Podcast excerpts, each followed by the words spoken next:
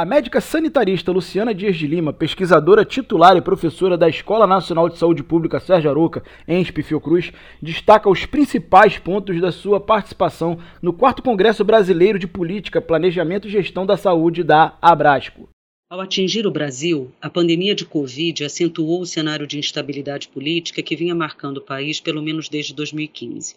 No âmbito político e institucional, assistimos a uma crise de forte dimensão federativa que se manifesta na forma de descoordenação de políticas e do SUS. Na mesa de debate do 4 Congresso de Política, Planejamento e Gestão em Saúde da Abrasco, intitulada Crise Institucional e Judicialização das Relações Federativas no Brasil, Impasses e Perspectivas, procuramos trazer reflexões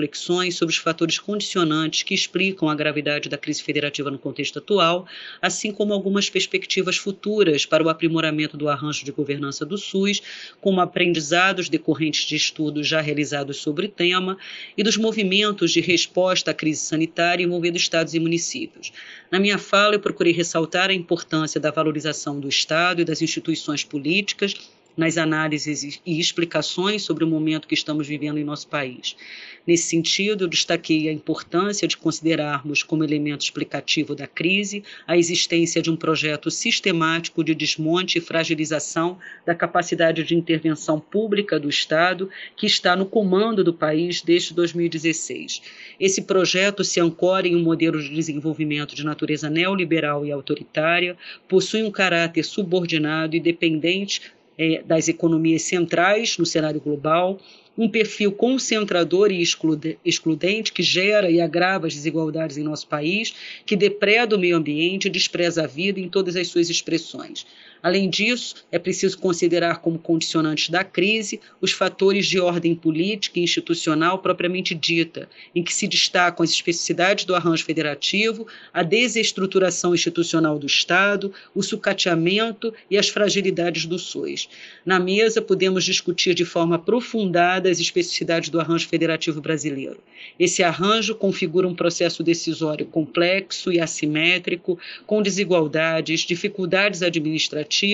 e forte dependência política e financeira da maioria dos estados e municípios em relação ao governo federal, que detém os principais instrumentos de coordenação de políticas e do SUS. Pois bem, é esse arranjo que se desequilibra com a ação e omissão deliberada do governo federal, que sabota medidas de distanciamento social, preconiza a adoção de medicamentos para o tratamento precoce da Covid, em contrariedade com as evidências científicas existentes, e insiste na falsa contraposição entre economia e saúde. Tudo isso faz com que no Brasil, diferentemente de outros países, não tenhamos uma liderança nacional coordenando a ação do Estado no enfrentamento da pandemia, o que seria essencial.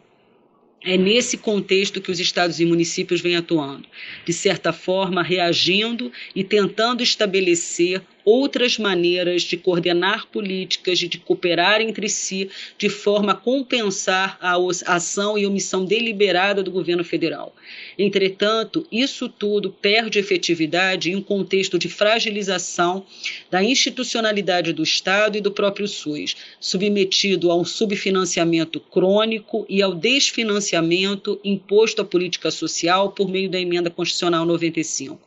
Hoje a Federação Brasileira se encontra em uma encruzilhada. Que escolhas deverão ser feitas e quais as perspectivas para o Pacto Federativo na Saúde? Em primeiro lugar, é preciso transformar o Estado. A base para essa transformação passa por um novo pacto social, um pacto sustentado por diferentes atores do Estado e da sociedade em defesa da democracia e da vida. Além disso, precisamos recuperar a capacidade de intervenção pública do Estado por meio da construção de um outro projeto político para o país. Nesse projeto, certamente o SUS deverá ter um lugar de destaque e precisará ser fortalecido por meio do aprimoramento de suas estruturas de governança. A pandemia nos ensina que quatro eixos estratégicos são fundamentais nas mudanças a serem empreendidas: o fortalecimento de estruturas de comando e articulação em cada nível de governo, entre diferentes esferas de governo e que envolvam diversas organizações do Estado e da sociedade.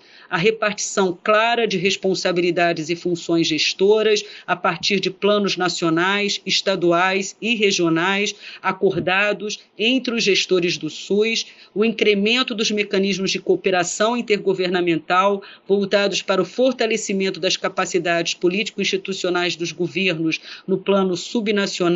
e em diferentes escalas regionais, coordenação dos fluxos de informações e ações de comunicação com a sociedade relativas ao quadro sanitário, às decisões e às ações de saúde de forma oportuna, inclusiva e transparente.